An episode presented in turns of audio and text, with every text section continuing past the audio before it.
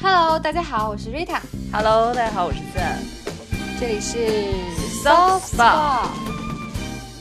新的一周，我在瑟瑟发抖中 因为太度过了一个冷了吗？，真的我觉得好冷。忽然之间，就是北京一下降温，然后就是那种二十出头的，然后非常冷，早晚尤其是，嗯，然后就觉得天呐，这个气候变化是这么的严重吗？因为其实南方还有很多地方还是很炎热嘛，是不是？那你有那种进到呃秋天就会有一种心情跟着萧瑟的感觉吗？那倒也还好哎，因为我就是我相信很多人都也都有所耳闻，就是北京的秋天其实是在我看来是最好的季节，尤其是初秋，我觉得没有太冷的时候，我是蛮喜欢初秋这种凉爽的感觉的，所以没有说感觉萧瑟。然后我上周不是还在吐槽说为什么要上秋装，现在我终于有一点点能接受他们上秋装这件事情了。因为 觉得淘宝真是未雨是的，是绸的，缪。虽然我还是不会买吧，因为我觉得好像还可以撑一两周的，然后但是还是觉得哦，果然嗯还是冷下来了，嗯嗯开始看一些秋冬看的新潮流，嗯，我现在已经过了追追逐潮流的年龄了，我觉得 也不是年龄，就是好像至少你，我觉得人都是分阶段的，就有那么一有时候你就忽然很想追逐潮流，而有的时候就想说现在这样就好，我不知道你会不会。我其实不太会，但我的点就是在于说，有时候会就是很想说跟潮流，但我有大多数情况还是想说，那我比如说今年秋冬季的，就是自己的 style 应该是什么样的思考？啊，嗯嗯嗯，哎，我觉得是会有。我觉得好像前两年的话，我会想说走那种就是你知道淑女一点的。嗯然后呢，但是去年我就很喜欢穿卫衣呀、然后或者说那啊种雪尼尔的裤子，宽松的休闲、嗯运动风的那种。嗯对，每一季确实好像不太一样。嗯，但是上周正好天气也凉爽，我觉得很适合踏青嘛。我的 weekly highlight 其实就是我带着狗狗去了第一次旅行。酷，然后我之前就旅去去之前那一天，我整个人比那个狗还要紧张，因为我之前没有带它出过远门，很怕它，比如说不适应啊、乱叫啊，或者说扑人啊，或者说就在不应该撒尿的地方撒尿啊这种的。嗯，但是我觉得我就有点担心过度，因为狗狗表现非常非常好。然后呢，而且整个一天感觉都在笑嘻嘻的，就一直咧着嘴，啊然后东张西望，就很开心。然后所以我也很开心。是我们就是到了北京北边，就是有点市郊交界的地方吧，然后沙河那个地方，然后，呃，上午我们先是去逛了个大集，就是去赶集了。我不知道你有没有赶过集，没有，是不是？就是我我对集的印象很淡漠，就是我小的时候，很小时候，或者说是稍微长大之后，就是有偶很偶尔回奶奶家，在农村的时候可能会看到他们赶集。然后你知道现在农村的集也都是很魔幻现实主义的，还有旋转木马呢，你知道吗？就是你赶集是可以去做旋转木马的，对。所以我当时心想啊，我觉得说北京市郊的集应该赶不上，就是你知道那种农村啊，或者说乡下的集，一般都很热闹嘛。嗯，但是没想到那个集真的是丰丰富多彩到了极致，就是你知道吗？你能想象一切东西那儿都有卖，什么鞋呀、帽子、衣服，然后动物，就鸽子啊、狗、猫，还有文玩古物，然后蔬菜、水果，果、鱼虾什么的，通通都有，非常有趣。然后我还买了一盒泡菜，就一个东北大哥在那里卖自家做的泡菜和桔梗，非常非常好吃。哦是的，就很新鲜，因为平时生活在城市里，真的很少有机会，就是到这种，因为农贸市场都很少了，你有发现吗？对，嗯，所以就是这种有点赶集，有点我觉得好像就是那种城里人没见识的 感觉，就是真的很很有趣。嗯对，嗯，嗯，是的，所以过了一个很丰富的周末。那也蛮好的啊，去换一换一下心。对的，对的，你呢？你上周怎么样？我上周我本来觉得自己没有做很多事情，但是嗯后来想一想，说还是做了蛮多事情的。哦嗯，就比如说我非常久违的又一次把自己关在了门外，啊，就是我想出去做一个核酸，嗯然后呢，我就把身份证拿着，然后我就跟还跟狗说，我马上就要回来，然后我就把门关上了。那关上的一刹那的时候，我发现自己没有带钥匙，就是那瞬间你就反应过来了。对，因为关的时候，我开始本来有留一个缝儿，然后我想说检查一下有没有放钥匙，然后我就顺手我还是把门踢上的。嗯，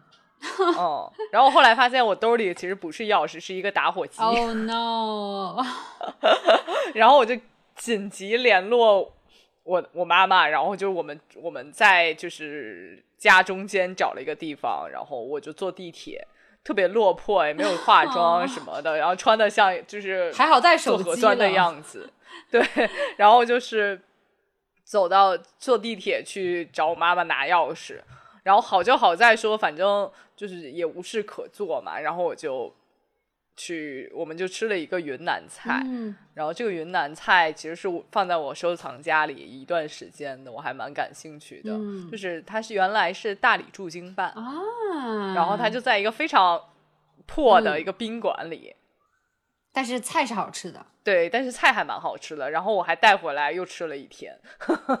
所以你点了什么好吃的？汽锅鸡，汽锅鸡，然后还有呃一个叫叫烧牛肉，就那种牛肉，就它其实是把那种牛肉干煸煸的很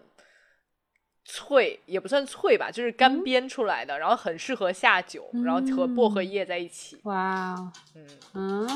哦，那很清爽。我觉得牛肉跟薄荷真的好搭哦。然后 我觉得，我觉得怎么讲呢？就是它是一个比较清淡的云南菜，就是它盐放的不多，就还嗯蛮合口味的。嗯，是因为有的时候云南菜也可以蛮重口的。哎，对，然后去做了指甲，就当一天当天虽然没带钥匙，但做了很多事情。嗯，就是意外之中获得了一些生活的小惊喜。就是有时候我们其实会把第二天排安排的很好，但你会嗯发现说，即使我们安排了，但其实事与愿违，大家也嗯不会会就按照这个时间日程去走。是，嗯然后，然后在那一在上一周里，我还终于下定决心去上了私教课。嗯，付诸行动了，恭喜你！怎么样？感觉？嗯，我觉得怎么讲呢，就是打破了一些我原来的健身观念。嗯，怎么哦讲？就比如说你的心率在一一定的就是呃，比如说一百二到一百四之间这种，间，对、嗯你才可是是一个比较高效的燃脂。是的，是的。像我们其像其实之前骑 cycle 或者怎么做一些其他的运动，其实马上心都心率都会飙到一百七、一百八，很正常的，哦嗯嗯，对，所以其实不是就是越努力，它减脂的速度越快。对，不 是越不是不是要求就是更高、更快、更高、更高更强，你才你才会减的更好。对对对，是这样的，应该是嗯一种有氧健康的一个区间，一百四左右是最好的，我觉得一百二一百四。，对嗯对，然后包括一些力量训练，我会发现自己的就是有一些部位，比如说肩啊或者上肢的力量其实是非常不足的。怎么样？你也要加入我的引体向上？我我我其实上课上的课是还在第一阶段，我的第一阶段大概率应该不会有引体向上这么高难度的东西。好吧，嗯，嗯，对，所以就是还是一个蛮充实的一周吧。嗯，那蛮好的。那我们这周正好要讲到 culture highlight 了。既然你说很充实，有没有文化上的充实？嗯，心灵上的充实？这一次的 culture highlight，其实我想跟大家分享的就是一个爱情小故事啊，我不要听就，是 Rita 最不喜欢的那种。好吧，你讲吧，肯定还是有我们的观众朋友喜欢听的。对，就是我其实是看了嗯《Modern Love》的第二季，嗯呃，然后他第一个故事就蛮打动我的，他其实是以一个这个一个女人，然后她想卖掉，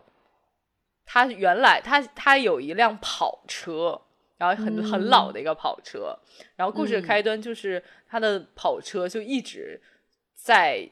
街上抛锚，然后他就一直打那个救援电话，嗯她已经打到说救援人员已经认识他了，也认识这辆车了。嗯，但他就是不肯放弃这辆车。对，救援人员就想让他赶紧卖掉，因为人家也嫌烦，就不想说 每一次每一天都要出来，车所以然后对修你的破车，然后呢，那个车同时也带给他和他的家庭很大一笔账单，因为修车还是蛮贵的嘛，在国外。嗯，所以他是有成家的，是有家庭的。对他其实是有家庭的，然后他有两个孩子，有一个孩大女儿就非常大，然后大概在高中，然后他的小孩子大概在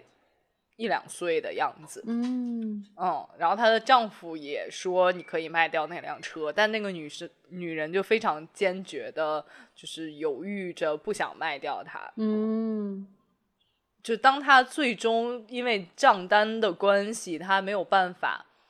负担了，然后她只能去把这笔车这这辆车卖掉，以偿还说家庭的开支的时候，然后这部嗯车的。故事才就是徐徐啊的，就是告告诉了我们，其实这部车是她和她前夫呃共同拥有的。哦她前夫和她是在大学时候认识，然后相嗯爱的。然后突嗯然有一天，她前夫就就是花光了所有的钱，为了买一部跑车。哇哦，所以他这辆车还是跑车嘞。啊，对，是一辆老爷的老爷车的跑车。然后呢，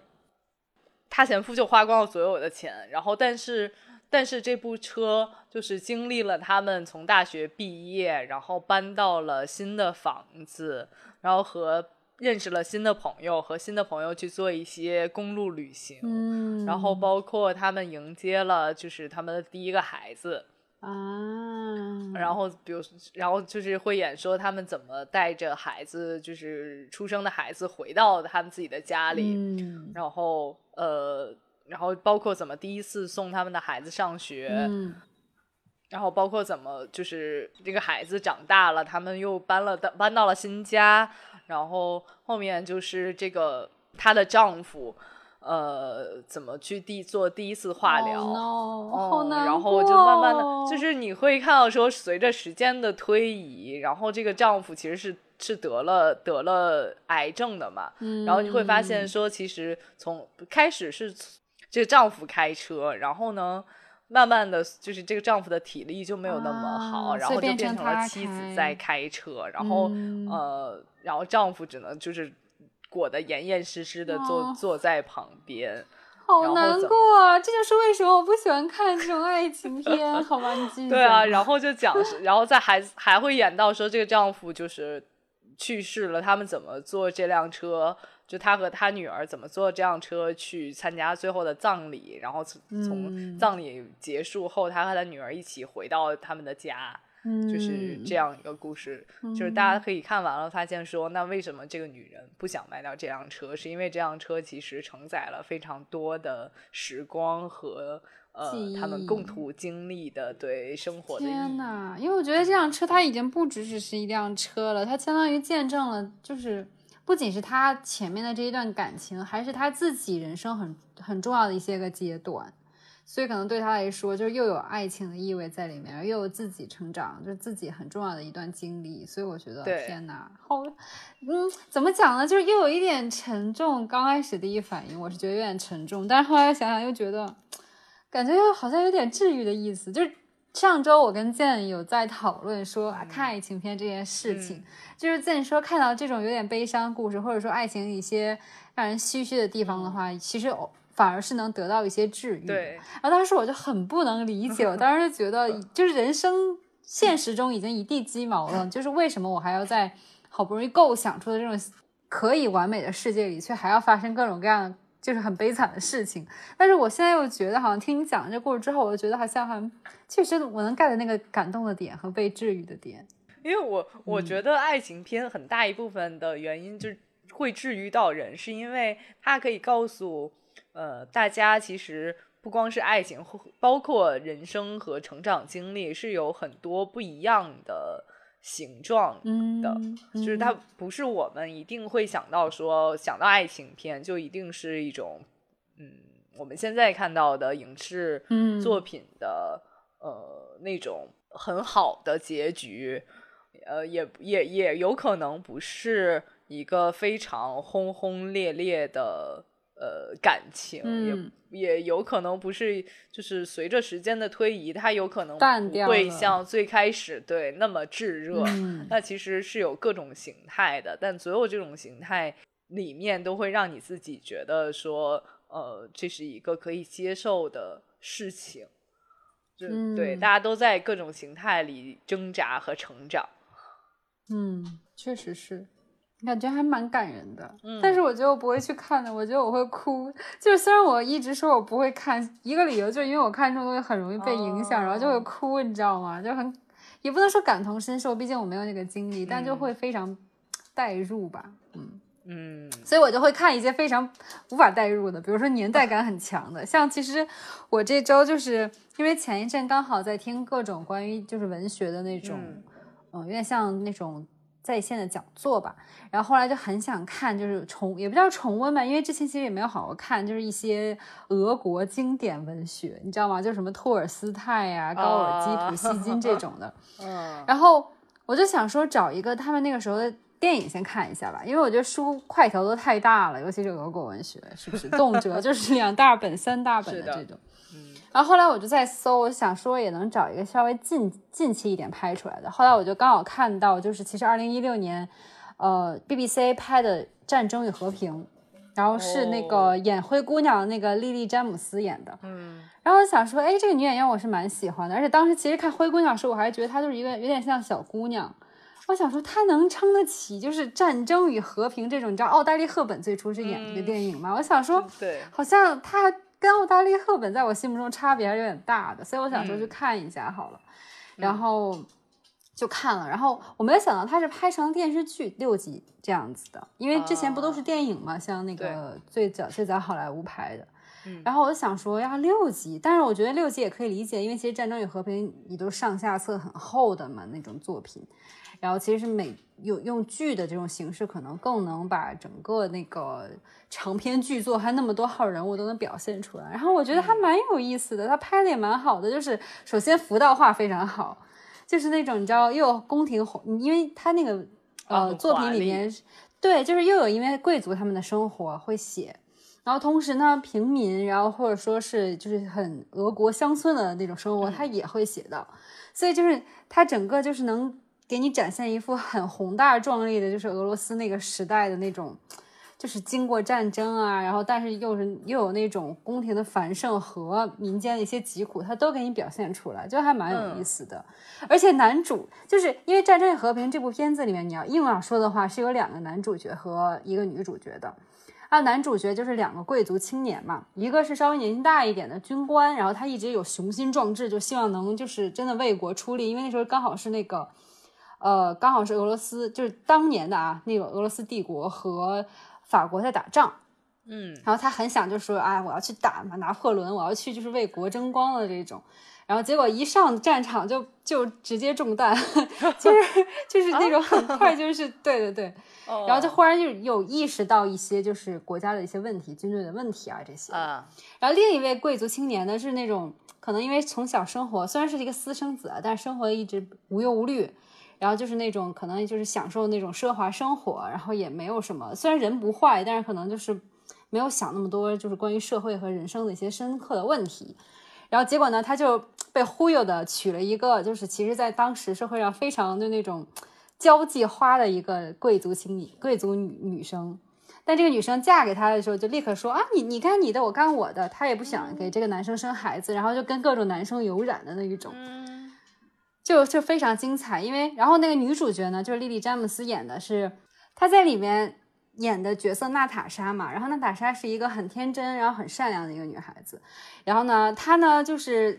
跟这个我刚才讲的，就是这个无忧无虑被忽悠的这个傻白甜男生呢是青梅竹马，但是两个人就是因为可能都比较年轻，没有产生这个爱情的感觉，然后她是爱上那个军官，哦，哎，军官很帅气啊！虽然他刚就是丧偶，就是那个军官刚死了他第一任老婆，就是他刚从战场中枪子儿，好不容易抬回来了，发现自己老婆难产死了，就是人生各种悲惨的时候遇到了娜塔莎，嗯然后就又被唤起了，你知道吧？对人生和对就是生活的一些热情。结果没唤没唤起多长时间，他又就被派去去打仗去了。然后呢，娜塔莎虽然跟他已经有点像订婚了，结果就是又被诱惑了，又被一个就是你就刚才给你讲的那个就是很绿茶的那个女生的兄弟诱惑他，因为其实他们是贵族几个家庭嘛，我刚刚介绍的这些人，其实是有点像《红楼梦》里的四大家族一样。哦，就这个《战争与和平》里面也有四大家族，就是讲其实它整个里面穿插了很多人物，就是四大家族啊，还有一些相当于平民百姓之间的各种故事，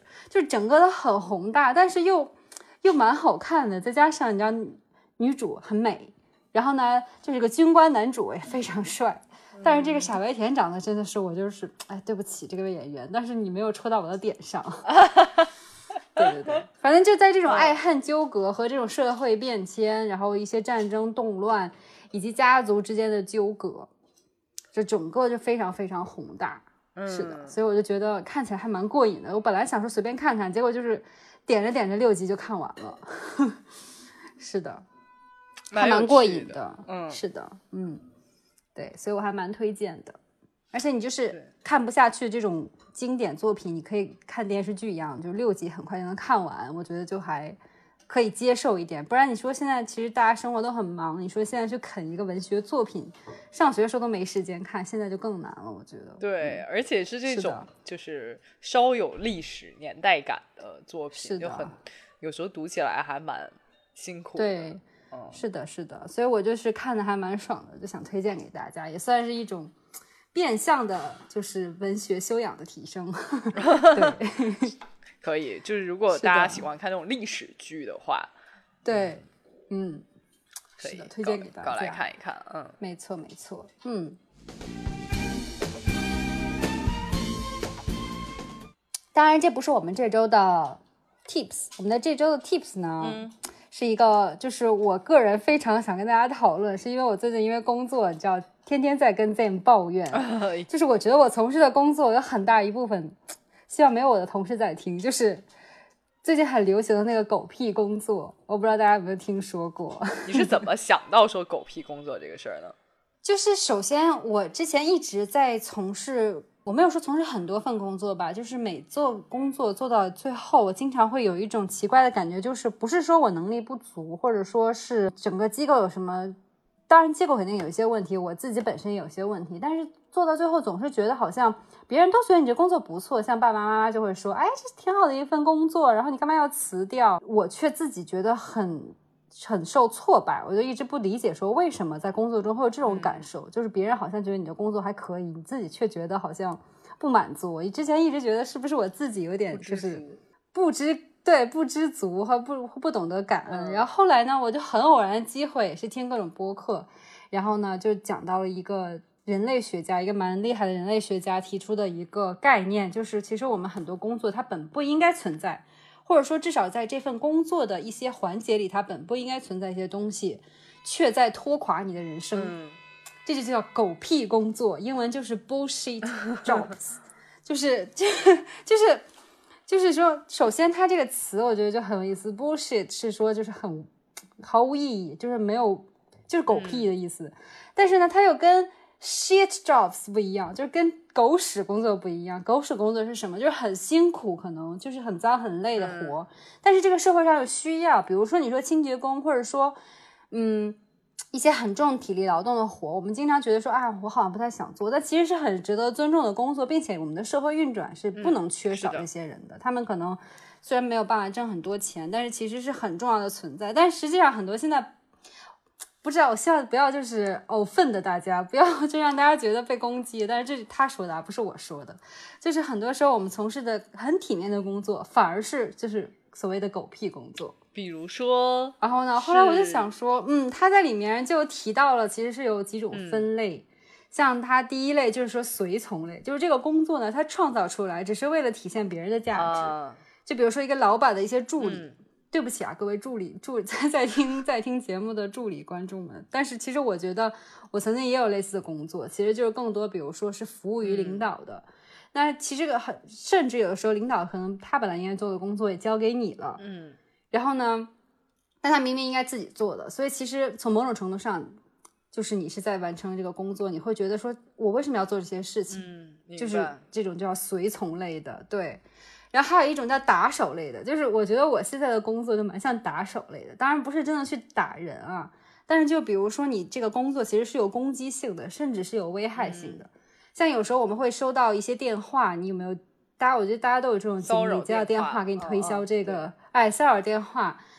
就是他可能这做这个工作的人，你说他要多爱他这个工作呢，可能也很难。但是呢，你这个工作其实对别人来说可能是打扰性的，甚至是欺骗性的。嗯，就是打手类。像比如说，有的时候像我的工作多少有点公关的成分在里面，其实从某种程度上就会设计一些打手这些角色。就是有时候你不得不欺骗自己，你也知道是在。半骗骗别人，然后再再做这些事情，然后就也心里会有一种道义或者说价值上的质疑自己。虽然可能工资还 OK，然后呢好像也没有那么忙，但是其实你整天都会自我怀疑中度过，所以会让你觉得自己的工作很狗屁。对，嗯，我没有，但我我就是你说到公关类的工作，就恰好我最早开始就完全真的就是 做公关的工作，是就是。就是 PR 嘛，然后我你这样一说，其实我蛮能理解的，因为很多时候公关类的工作其实为了宣传，那我们为了宣传就会先要有一个我们所谓的叫 inside，但有时候我们 inside 也是编出来的嘛，就好像是就是可能现在社会上有什么问题，或者说人们就是购买需求上有哪一些问题，然后我们就要把这个问题提出来，甚至把这个问题放大，然后。马上就说，哎，我们这款产品其实是为了就是解决你这个问题而生的，对。对，啊，是的，嗯，对，就是比如说我我随便举个例子，比如说一款卫生巾，那其实大家可能会想说，这个卫生巾我们会提出来说，现在女性没有时间换卫生巾，或者说现在女性没有那么。多就是呃讲更图方便，然后就是马上就出来说。我们现在有一款非常吸吸吸水性很好的卫生巾，嗯，啊，但其实还好，就是 你只是为了卖产品，才把这个这个就是焦虑感把它产生了，对，甚至比如说卖催眠，卖卖呃安眠药的，就是或者褪黑素的，我们也会把说这个社会压力，然后导致。导致失眠，然后失眠又会导致脱发等等这个问题放的特别大，然后然后马上说你要你得依赖这个褪黑素，嗯，对，这种这种我觉得就还是确实是一个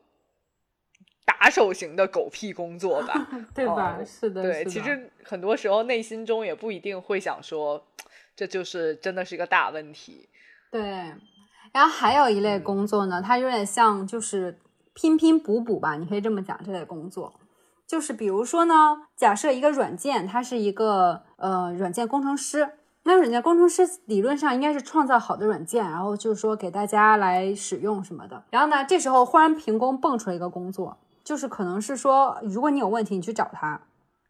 然后他去修补一些问题，但这个问题呢，其实只是在缝补漏缺，但其实没有真正解决根源上，比如代码的问题，或者说其实根本就不应该产生这么一款软件，这个软件从一根一开始就是错的。然后他不得已，这因为他是下属于这，比如说他是下属于开发这个软件的人，他不得已去天天去给这个人去查漏补缺，但其实这个东西从根本上就是错误的，或者说是坏掉的。但是他不得不天天在那里，就是做一个缝补的任务，可能让别人感受好一些。比如别人打电话过去抱怨，然后呢，他可能就是只能说简单修理一下，但其实根本就没有真正解决这个问题。还有这一类一类的工作也是让人很很郁闷，因为你永远其实就没有办法解决任何问题，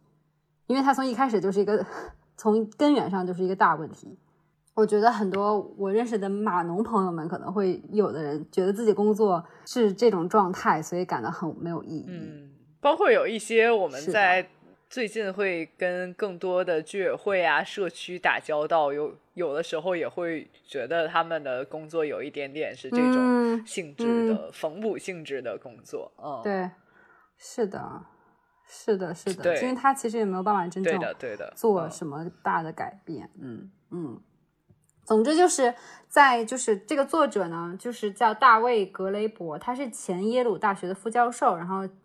后来是在伦敦政治经济学院人类学做教授的。然后他就其实，在自己提出他是提出狗屁工作这个概念之后，没有想到收到了大量大量的。就是说，天呐，你终于说出了我们的心声。就是很多人会跟他来主动，就是诉苦。后来他干脆开了一个邮箱，就是有点像开始做田野研究了，然后就收集大大家的这些反馈，然后哎，对，然后把慢慢研究，然后分出了这些类型，然后以然后去探究这背后的一些社会影响。比如说，他其实提出，这其实给人的精神和心理带来很大很大的焦虑感，就是你在做这些类型的工作。然后呢，他也提到说，为什么这些工作会产生，是因为以前我们都提倡的其实是能做创造性的工作。但是当这个社会是处于就是比如说大家都想分一些财富的时候，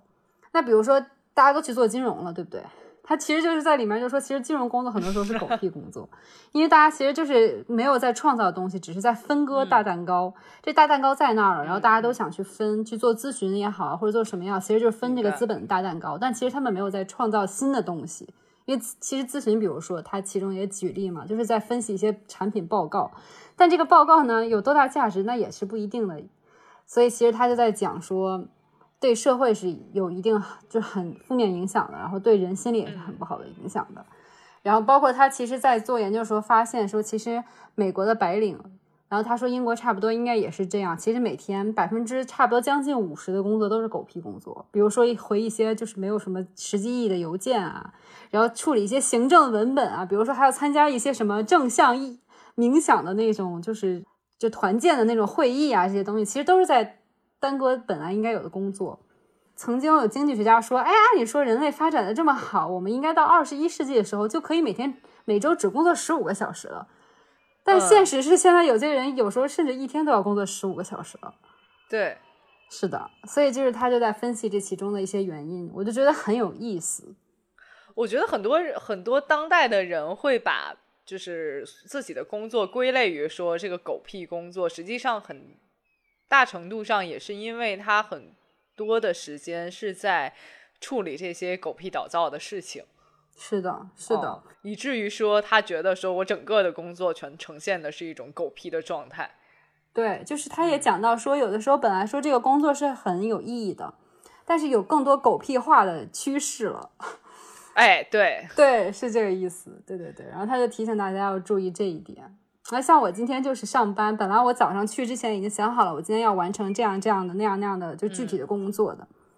先不说我这整体工作到底算不算狗屁工作，但是今天一上午我都花在了处理，就是比如说出差申请啊，研究就是公司关于出差的一些条例呀，然后是跟不同的人去白斥就怎么去出差这件事情上，就花了很长很长的时间。嗯，然后呢，其实也没有解决我到底能不能出差，或者说出差具体应该怎么做的 事情，一上午就过去了。是，然后当时我就是吃饭的时候就感到非常沮丧，因为我就觉得一天上午我本来可以完成的，比如写写东西啊，或者说是真正的去做一些实际的工作，没有完成。嗯。然后，而且还中间还被人叫去完成了另一项狗屁工作，就也是那种填表格啊、汇报工作啊这些的啊，就整个人就非常崩溃。所以我就很想拿这个这本书，就是中文叫《毫无意义的工作》，大家可以去搜一下，卖的非常好。对他其实就提出了这个理理念。当然，我觉得今天我们讨论这个，或者说这本书写出来，不是想让大家都。去怀疑自己的工作是不是狗屁工作而感到非常沮丧，或者说，哎，我工作跟这没关系，我就不去在乎。我觉得他提出这个，其实更多的是想让大家知道有这些问题，然后带着一些就是反思，或者说是去重新去审视自己的工作，然后呢，可能就是能对自己的生活能带些带来一些，就是你说是自我消化也好，或者说是对你现状有些之前的不理解，可能你现在知道自己焦虑，或者说难受，或者说。不理解的地方在哪里？你可能现在能去理解了。嗯，但有没有什么就是大家公认为说不是狗屁工作，或者说确实是对人类有帮助的工作呢？比如说医生，你很难讲他是狗屁工作啊。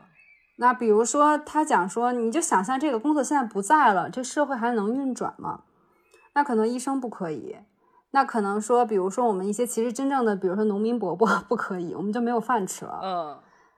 但是你说少几个咨询师和少几个，像比如说我从，比如说我们从事说公关类的工作没了，你说这个社会不运转了吗？甚至银行的一些所谓我们说风险投资经理人，这听起来很高端的工作，其实没了也没有什么事情。对，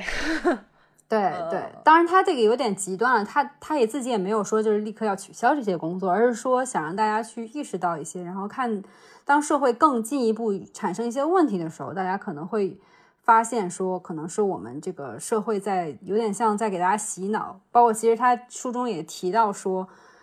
以前我们人类其实，比如说种地也好，或者在家耕织也好，是有一些工作的一个节奏的。但现在好像我们整个都被卷的，一直在工作，觉得这个人不工作也没有价值了。但以前可能并不是这样子的。嗯，明白。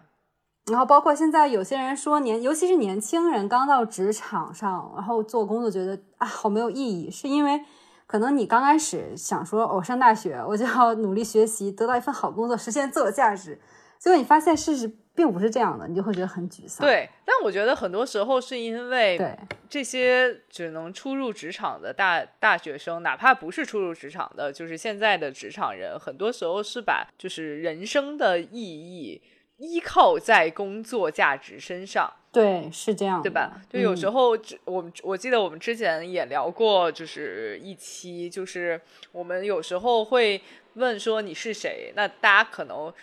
现在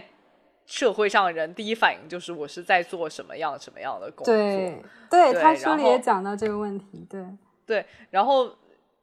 你却没有说，就是好，那我就是把你和你的工作作为同一种标签，置于在自己身上。嗯，哦，是的。但你至于你是一个，比如说每天焦虑的人，还是一个特别高兴的人，其实很很很大程度上，大家其实是不知道的。也许可能我说出来，我是做公关，我是做什么经纪人，我是做风险投资师，这些看听起来很体面。但真正至于你自己是高兴的吗？你还是你每天被这些狗屁工作搞得就是焦头烂额，然后每天回家可能抱头痛哭，是没有人知道的，是这样的。嗯，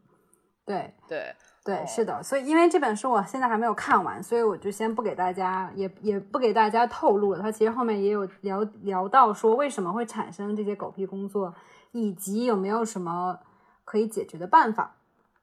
然后我觉得，如果感兴趣的朋友可以去看，拿这本书去看一看。它其实里面讲了一个非常极端的一个说法，因为他是就是比较有点无政府主义的这么一个人，所以呢，他其实提出说，最理想的状态是就是大家有一个最所有人都有一个基本工资。嗯，他说，当你能拿到一个你能至少比如说三千块钱吧，你能支付一定的房租。那你可能立刻就会有些人啊，立刻就会辞掉现在觉得自己在做狗屁工作，而是从事自己更有热情或者说更有创意、能创造真实价值的去工作去做了。这是他提到一个他自己的想法，虽然我觉得不太现实，但是我想象一下，也许我真的会这样。就是如果我已经生活很有保障了的话，对，我觉得这可以作为给自己的思考题。哎哎，就比如说现在你固定收入就是三千五百块。你愿不愿意辞掉你现在的工作？嗯，就是你怎么你干什么去，甚至你现在不干活，你也能拿到三千五百块钱。对，你可能就是比如说我我们就是做播客，我们可能就是是不是我们两个凑一起，然后就是可以去做我们想做的事情。我们俩加起来就是七千块了，对吧？啊，对，就比如说就可以做一些事情。可不可以？要不要辞掉现在的工作？如果你的选项是马上说我要辞掉现在的工作，那你只能证明说你在你现在这份工作里真的非常不快乐。你要好好想想，是不是你。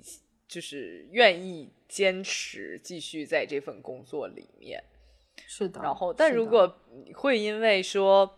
那三千五百块，想一想说我不愿意辞掉现在的工作，那我们还再要再要考虑他，你是因为这个钱对你来说太对太少了，呃，不足以支付你现在就是生活，还是因为你只是想说我只是需要一份工作，让别人介绍我的时候能有的介绍说这个叉叉职业是什么什么什么？是的，哦，这还是说我现在就爱自己的这份工作，其实是这个这个情况其实是不一样的。如果你只是觉得说不够三千五百块不够我的就是收入支出，但其实。就是如果它变成了五千块，变成了七千块，我就要辞掉我这份，我我就要辞掉我这份工作。那归根究底，你可能还是在这份工作里觉得它狗屁的含量很高，你可能还是不太爱这份工作的。你可能还是会有更适合你的工作在等着的。那如果你只是觉得说我只是为了有一份工作能够让你呃自己觉得很体面，让别人让你。就是或者家里人觉得说你有份工作变得很有保障的时候，其实我觉得这个是最有毒的部分，就是你为没错，第一是你为什么一定要为了别人的体面，或者说为了自己这份所谓的名誉上的体面，然后放弃你真正就是值得贴在身上的标签。然后第二就是，对，也许你本来就是一个不适合工作的人，也许可能说，或者你你没有这份体面的标签的时候，你会更自由、更快乐。你是不是是会不会有这种可能？对，你应不应该趁着年轻再去，就是把这种可能变成实际的，呃，真正的动作？对，因为其实很有意思，就是他书中讲说，之所以很多国家，或者说不是很多国家，大部分国家都没有出台所谓的全民的一个津贴，或者说全民的一个这种工资，就是因为。不知道为什么，在进入这个工业化的社会之后，我们就会默认说，如果人不劳动，或者说他不劳而获，他就一定是非常懒的。但是其实就是他观察说，如果监狱里他在一个监狱做观察，说监狱的里人都会做一些劳动嘛。先不说这个到底人道不人道的问题，就如果你不让他什么事情都不让他做，就关着他，他反而更难受。他会找事情去做，他宁愿去愿意去工作的。所以。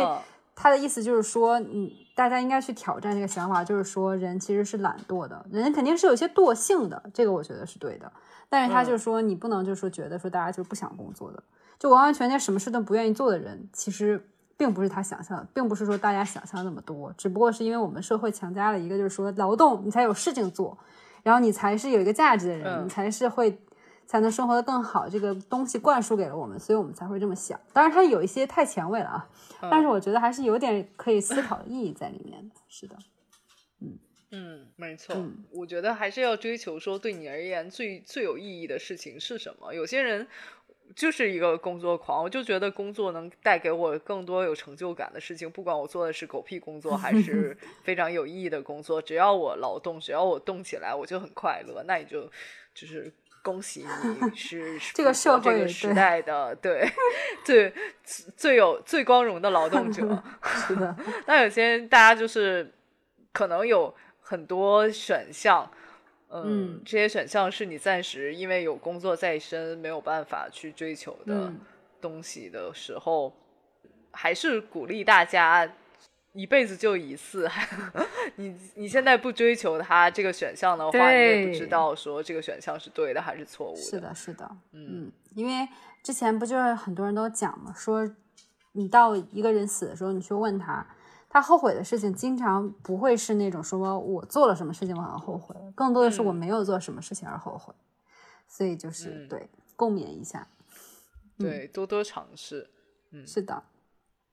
那我们这期节目差不多就到这里啦。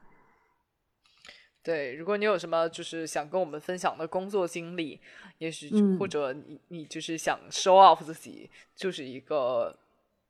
没幸运而没有拥有，